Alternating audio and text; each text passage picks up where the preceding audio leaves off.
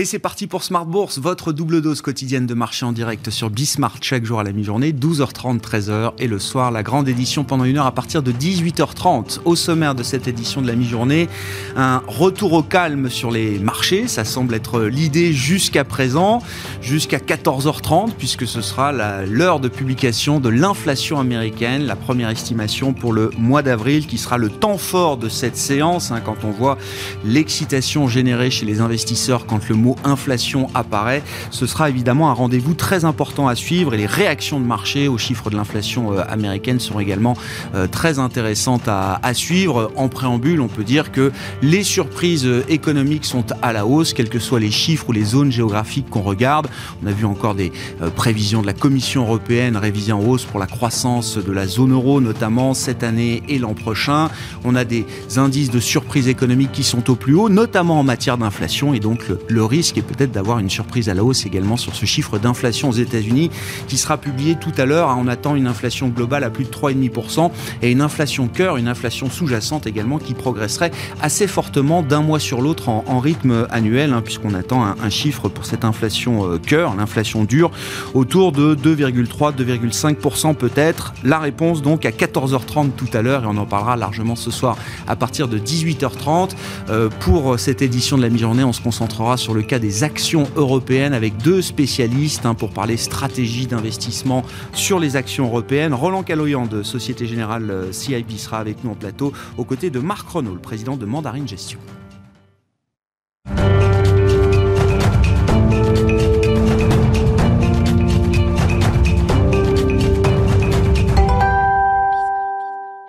Mais d'abord, les infos clés à mi-séance en Europe sur les marchés, c'est avec Nicolas Pagnès depuis la salle de marché de Bourse Direct. La tendance est hésitante à la Bourse de Paris à la mi-journée euh, dans l'attente de la publication de l'indice des prix à la consommation pour le mois d'avril aux États-Unis, statistique qui sera publiée à 14h30. Une statistique attendue depuis le début de la semaine par des investisseurs inquiets de voir l'inflation américaine progresser trop fortement et trop durablement, ce qui forcerait euh, la Fed à, revoir à la baisse sa politique de soutien à l'économie américaine et ce qui créerait donc un environnement moins favorable pour les marchés. En cause donc euh, sur ces craintes inflationnistes la reprise de l'économie américaine, mais surtout la flambée des prix des matières premières depuis quelques jours, dont les investisseurs craignent que les répercussions sur les prix euh, soient trop fortes. Verdict donc cet après-midi. Pour l'heure, les analystes tablent sur une progression d'un point par rapport au mois de mars, soit une progression de 3,6% sur un an. En attendant, les investisseurs ont pu prendre connaissance de l'inflation en France ou encore en Allemagne. En France, tout d'abord, l'inflation progresse de 1,2% au mois d'avril sur un an, un niveau très légèrement en dessous de la première euh, estimation de l'indice qui tablait sur 1,3%. En Allemagne, en revanche, euh, l'inflation s'accélère de son côté et dépasse en avril l'objectif de 2% fixé par la BCE après l'avoir déjà dépassé au mois de mars. Dans la version finale, euh, l'indice des prix à la consommation pour le mois d'avril, donc en Allemagne, progresse de 2,1% sur le mois. Du côté des valeurs, à présent à suivre à la Bourse de Paris aujourd'hui, EDF tout d'abord publie un chiffre d'affaires de 21,9 euh, milliards d'euros au premier trimestre, en progression de 6,2% sur un an. Le groupe d'énergie confirme ses objectifs pour cette année, à savoir un EBITDA supérieur à 17 milliards d'euros en 2021, tout en réduisant ses charges opérationnelles de 500 millions d'euros sur une période allant de 2019 à 2022. Et puis euh, le bruit court que Danone pourrait euh, bientôt se trouver un nouveau directeur général c'est en tout cas ce que rapporte le journal Les Échos, qui euh, cite Antoine de Saint-Afrique, qui aurait euh, la préférence du conseil d'administration et euh, qui annonce également qu'un accord aurait été trouvé sur sa rémunération. Le groupe Danone qui n'a pas réagi à cette annonce pour le moment. Antoine de Saint-Afrique qui dirigeait avant cela le chocolatier suisse Barry Caibo. Et on note à la bourse de Paris que Ubisoft faisait le point ce matin sur ses résultats annuels. Le groupe a réalisé un bénéfice net de 103,1 millions d'euros sur son exercice décalé contre une perte de 125 millions d'euros un an plus tôt. Pour son nouvel exercice, euh, l'éditeur de jeux vidéo anticipe une croissance à un chiffre du net booking, ce qui veut dire une croissance inférieure à 10% de ses ventes nettes hors revenus différés. Euh, Ubisoft qui anticipe également un résultat opérationnel compris entre 420 et 500 millions euh, d'euros pour ce nouvel exercice. L'éditeur de jeux vidéo qui envisage également d'augmenter le rythme de sortie de nouveaux jeux sur l'année. Et on suit également Eutelsat. Eutelsat qui relève de son, côté son objectif de chiffre d'affaires pour l'ensemble de son exercice euh, décalé 2020-2021, un exercice qui prendra fin euh, fin juin. Euh, Eutelsat qui annonce un carnet de commandes à 4,5 milliards d'euros à fin mars en progression de 6% sur un an. Et on regarde rapidement quelques indicateurs clés sur les marchés à présent. Le pétrole qui est aux alentours des 68,7 dollars à la mi-journée. L'once d'or qui est aux alentours des 18 1830 dollars à la mi-journée.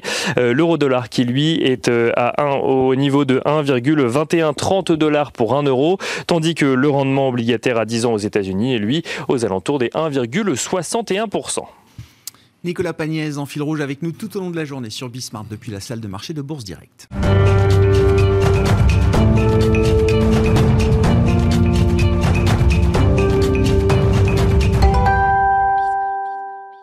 Deux invités avec nous dans cette édition de la mi-journée de Smart Bourse pour parler du, cas des actions européennes. Roland Caloyan est à, nos côtés, responsable de la stratégie action européenne de Société Générale CIB. Bonjour Roland. Bonjour Grégoire. Et Marc Renault que j'accueille également. Bonjour Marc. Bonjour. Merci d'être là. Vous êtes le président de Mandarine Gestion. Roland, je commence avec vous avec euh, un point que vous avez développé à travers une, une note publiée il y a, quelques semaines. Le, point, je vais, je vais directement à la conclusion, mais vous allez nous expliquer tout ça. Euh, votre point est de dire que les, les rachats d'actions des euh, compagnies européennes vont être un, soutien très important pour les cours boursiers en Europe au moins au cours des deux prochaines années. Euh, pour arriver à cette conclusion, il faut déjà peut-être expliquer un des atypismes incroyables de cette crise. C'est que non seulement la situation bilancielle des entreprises, on parle du monde des entreprises cotées bien sûr, la situation bilancielle a été protégée, mais elle s'est même peut-être renforcée au cours de l'année 2020. Tout à fait, le constat, euh, on est parti des bilans. C'est très important. Après une crise, euh, la crise financière, la crise de la zone euro, euh, on, voit les entreprises renforcer les bilans. Donc utiliser le cash pour rembourser la dette. Or, il s'avère que cette crise est très atypique. On a eu des soutiens de l'État. Les entreprises ont réagi très très vite aussi en coupant les investissements, en coupant les dividendes, on a vu aussi, euh, en faisant des économies d'échelle là où ils pouvaient. Et puis, deuxième partie de l'année, effectivement, avec un déconfinement, surtout sur la partie la reprise manufacturière, on a vu une économie repartir et effectivement euh, des entreprises euh, rentrer du cash. Mmh. Aujourd'hui, quand on regarde et qu'on fait le bilan sur, sur l'année 2020, on voit que les entreprises ont émis de la dette, plus de dette, donc elles ont plus de dette aujourd'hui, mais elles n'ont pas dépensé ce cash. Mmh. Elles l'ont gardé sur le bilan, globalement au niveau, au niveau du marché. Hein. Après, il y a des distinctions sectorielles. Et ce qu'on s'aperçoit, c'est qu'en plus, en ayant coupé les dividendes, en ayant fait ces économies, elles ont même augmenté, elles ont même cumulé du cash. Donc aujourd'hui, quand on regarde en, dette nette, c'est-à-dire dette moins cash, les entreprises ont amélioré leur position. Et donc la question, c'est que vont-elles faire de ce cash? Quelles sont les, stratégies financières qu'on peut imaginer du point de vue des, des corporates? Avant même de parler des rachats d'actions, est-ce qu'il y a l'idée peut-être euh, de programmes d'investissement? Là aussi, ça fait partie des atypismes de la crise. On voit que l'investissement finalement tient bien et que les perspectives d'investissement sont plutôt positives. Oui, et quand on regarde au niveau euh, des consensus, quand on regarde un petit peu ce qui est attendu au niveau sectoriel, ce qui est très intéressant, c'est là où on voit effectivement des grandes vagues d'investissement euh, à venir dans les 2-3 ans, euh, c'est essentiellement sur les secteurs qui sont très intensifs en termes de carbone. Mm. Donc on retrouve l'idée de la transition énergétique, la régulation, etc. Donc effectivement, toutes les industries qui vont fournir des solutions pour réduire la, pollution, pour réduire les émissions de carbone, euh, c'est les entreprises qui vont bénéficier euh, donc des investissements.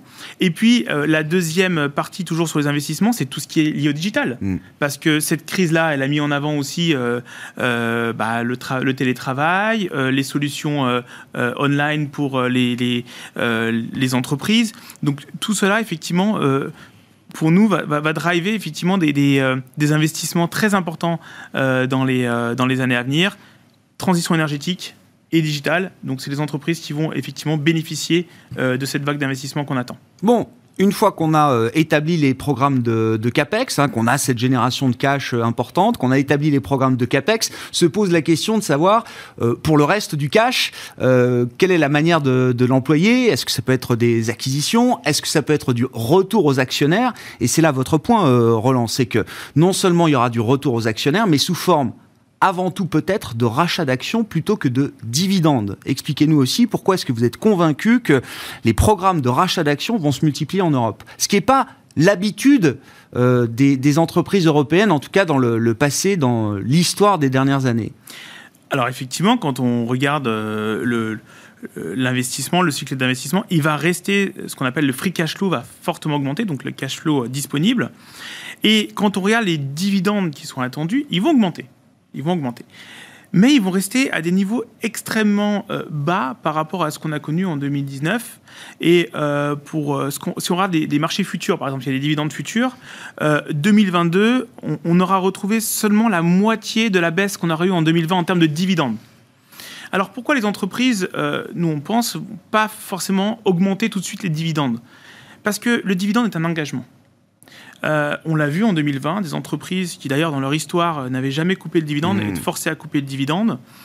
On voit euh, l'impact que ça peut avoir pour les grands investisseurs, je pense aux fonds de pension, aux assureurs qui ont besoin de cette visibilité sur le, sur le dividende. et donc le rachat d'actions, les programmes de rachat d'actions vous permettent cette flexibilité. Il est beaucoup plus simple d'annuler un programme de rachat d'actions qu'à d'annuler un dividende. L'impact sur le marché sera beaucoup moins, beaucoup moins important. Et d'ailleurs, c'est une tendance qu'on avait vue en 2018-2019, donc juste avant la crise du Covid. C'est vrai. On avait commencé à voir les entreprises qui payaient, euh, qui favorisaient le, rachat d'actions, et donc on pense qu'on va revenir dans cette tendance. C'est un basculement presque structurel. Le, dividende peut être vécu comme euh, une forme d'emprisonnement ou d'engagement, vous dites, pour une entreprise qui est euh, contrainte d'augmenter de manière régulière, prévisible, son dividende tous les ans. Euh, le rachat d'actions, c'est finalement une manière plus flexible de retourner aux, actionnaires. C'est ça qu'il faut comprendre, euh, oui. Roland? Et il y a aussi, euh, quand on fait le calcul, un petit peu d'analyse financière, il y a le côté relatif des rachats d'actions qui est aussi intéressant pour les, pour les investisseurs. C'est-à-dire que un dividende, si je paye un coupon de 5 sur un, prix de 100, le lendemain, je me retrouve avec un prix de 95 mhm. plus un coupon de 5. Euh, euh, le rachat d'actions, euh, ça fait effectivement, il y a moins d'actions, donc ça fait monter le BPA, la valorisation, et donc le prix a tendance à monter. Ça, c'est la théorie financière. Mm. Mais la réalité maintenant, pour les investisseurs, c'est quoi? C'est que si vous regardez toutes les stratégies sur les rachats d'actions, les stratégies qui se concentrent sur les entreprises qui ont fait du rachat d'actions en Europe, aux États-Unis. Et vous regardez les stratégies qui se concentrent sur les entreprises qui payent des dividendes très importants. Eh bien, vous allez voir, que ce soit aux États-Unis ou en Europe, les stratégies qui se concentrent sur le rachat d'actions surperforment sur longue période euh, les, stratégies qui payent des dividendes très élevés. Ouais, c'est intéressant. Alors, quels sont les, secteurs peut-être qui sont les plus susceptibles de, mettre en place euh, des programmes de, rachat euh, d'actions? Est-ce que c'est forcément des secteurs qui sont déjà identifiés comme étant de gros retourneurs aux, actionnaires? Ou est-ce qu'il y a des, secteurs nouveaux, j'allais dire, dans cette catégorie qui peuvent cocher ces, ces cases-là, Roland? Un mix des deux, j'ai envie de dire. j'ai envie de citer trois secteurs. Alors, deux secteurs qui sont plutôt des secteurs un peu matures qui retourne euh, globalement beaucoup aux actionnaires, c'est globalement les financières et euh, tout ce qui est dire, énergie, pétrole. Euh, là, effectivement, on peut voir, parce que aussi les dividendes ont été, ont été, ont été revus à la baisse, on peut voir plutôt des rachats d'actions favorisés par rapport au mix qu'on avait dans le passé. Et puis l'autre secteur qui est un peu plus classique, j'ai envie de dire, dans, et, et, qui paye des dividendes plutôt faible, euh, c'est la technologie, euh, y compris en Europe, on a mm. toujours aux États-Unis, mais y compris en Europe, euh, là aussi, on, voit que les dividendes ne sont pas très élevés par rapport au reste de la cote et ils favorisent aussi les rachats d'actions. Sur le plan quantitatif, on parle de quel type de, de masse agrégée en termes de rachat d'actions potentiels pour euh, l'an prochain, pour euh, l'année suivante? C'est l'horizon 2023 hein, que vous avez regardé, euh, je crois, Roland. Oui, 2022, 2023, 2021, c'est encore très. il y a encore beaucoup d'incertitudes. C'est encore très politique. Oui. oui. 2022, 2023, on a fait les calculs. plutôt conservatifs, hein, d'ailleurs, même si les chiffres vont vous paraître très élevés. Nous, on est sur une thèse de 150 milliards d'euros de rachat d'actions en 2022. Et ce chiffre pourrait monter même à 190 milliards en, en, 2023. Non, ça me paraît pas tellement élevé en fait. Euh, regardez le montant dont on parle aujourd'hui, qu'on a l'habitude de brasser sur les marchés. Sur les marchés, oui, vous dites c'est même assez conservateur comme hypothèse. Oui, parce que dans, dans, ces hypothèses-là, ça nous euh, ramènerait déjà sur les niveaux qu'on avait pu atteindre en 2019. Oui, oui, euh, et, même les dépasser dès 2023. Mais c'est assez conservateur parce que dans mes hypothèses, j'ai pas pris en compte que les entreprises pourraient dégrader leur bilan pour euh, faire du rachat d'actions. J'entends. C'est ce qu'on appelle le financial engineering et c'est ce que c'est ce qu'ont fait les entreprises américaines. Donc elles sont allées encore plus loin elles, elles ont carrément émis de la dette pour faire du rachat d'actions. J'ai même pas pris ça en calcul. Merci beaucoup Roland pour ces, éléments d'analyse, de, mise en perspective là, du cas d'investissement euh, action européenne avec euh, ce soutien des rachats d'actions qui sera un soutien fort, vous le dites, chez Société Générale CIB, au moins jusqu'à l'horizon 2023.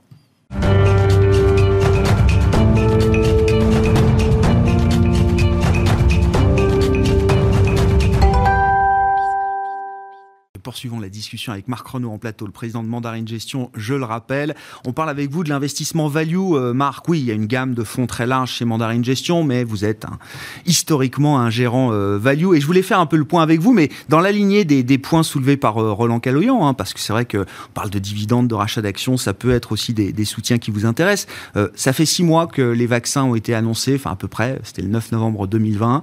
six mois qui correspondent à six mois de surperformance de la value euh, au sens large en Europe. Quel bilan vous faites de cette, euh, alors, de cette séquence quand même assez rare dans l'histoire de la surperformance value? Ce sont souvent des périodes assez courtes, assez intenses, rares aussi au cours des dernières années. Là, on a quand même six mois de surperformance.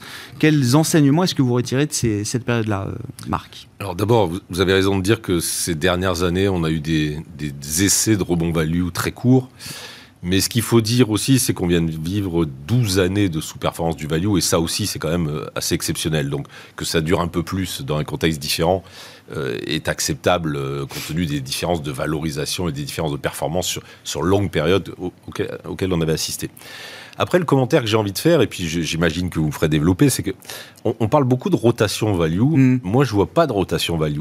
Je vois des valeurs euh, cycliques industrielles, puis plus récemment des boîtes de matières premières qui essayent de rejoindre en zone de surévaluation les boîtes de croissance. Mais une rotation value, c'est c'est pas ça. C'est euh, c'est les boîtes trop chères qui baissent et les autres qui, qui montent. Alors on, on, a ça peut-être depuis quelques jours, mais c'est trop tôt, trop tôt pour en faire une tendance on a eu un rattrapage extrêmement fort de ce qui était facile à acheter, les cycliques industriels. Forcément, on se doute bien qu'il va y avoir une reprise. Puis on est allé titiller les matières premières. Il suffisait de regarder les cours des matières premières pour se dire qu'au moins euh, ça allait. Après, quand ça devient plus dur. Euh, euh, et qu'il faut aller dans les pétrolières et les bancaires, la réticence du marché est encore là. Hein.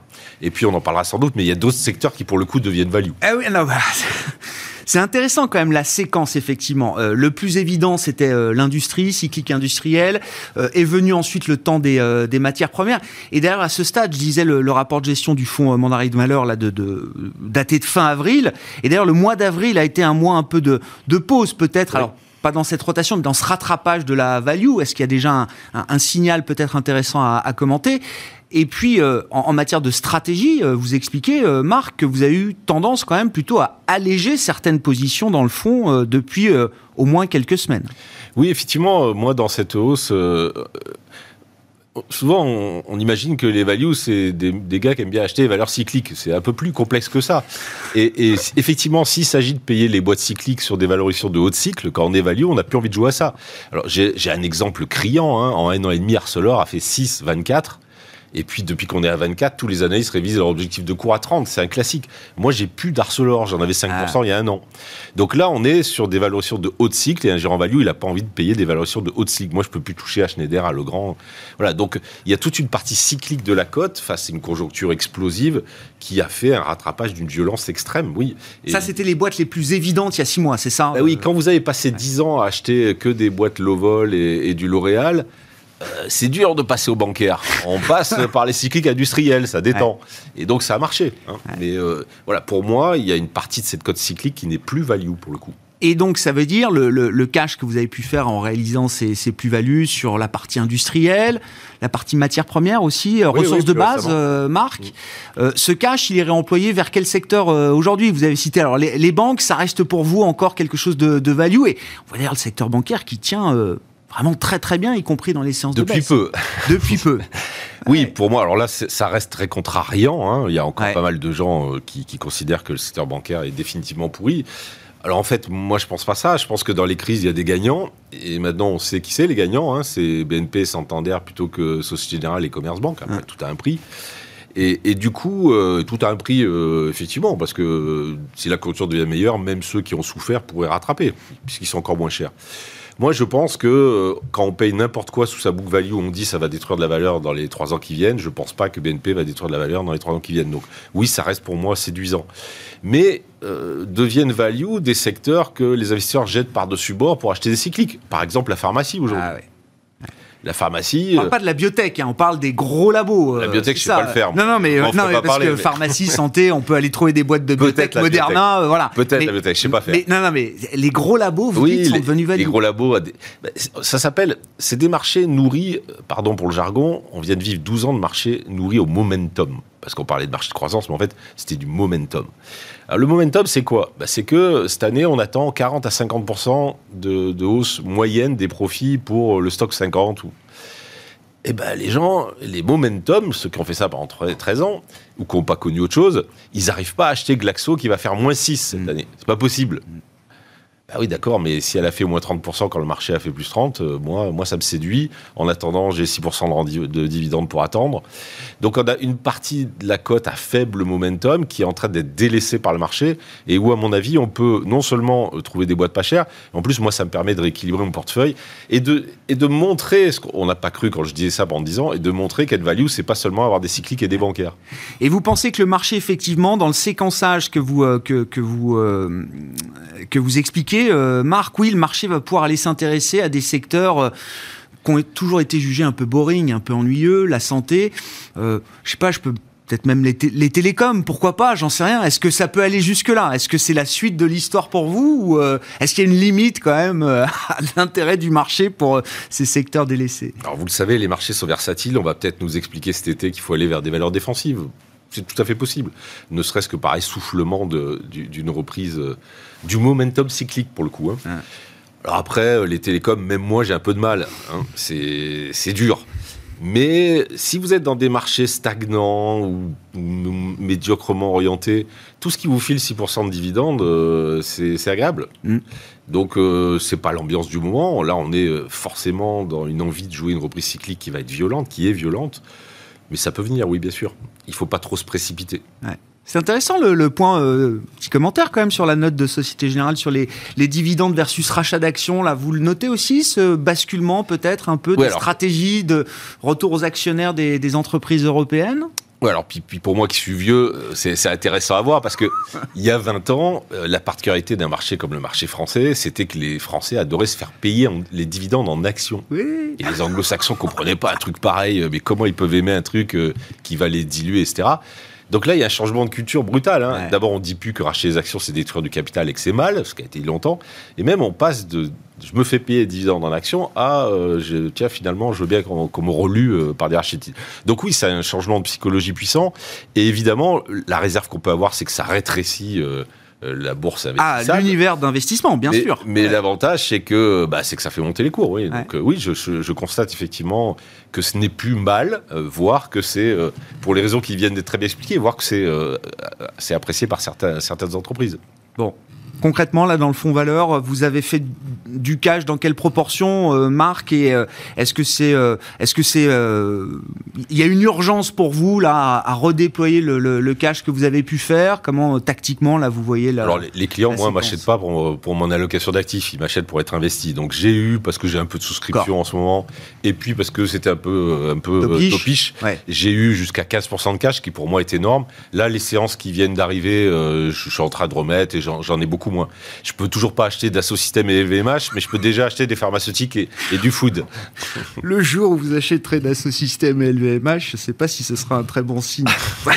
on verra où on en est, mais on n'en est pas là en tout cas aujourd'hui. Merci beaucoup, messieurs. Merci beaucoup, Marc, d'avoir été là. Marc Renaud, président de Mandarine Gestion, et Roland Caloyan, je le rappelle, responsable de la stratégie action européenne de Société Générale CIB, les invités de Smart Bourse à la mi-journée sur Bismart. On se retrouve ce soir en direct à 18h30.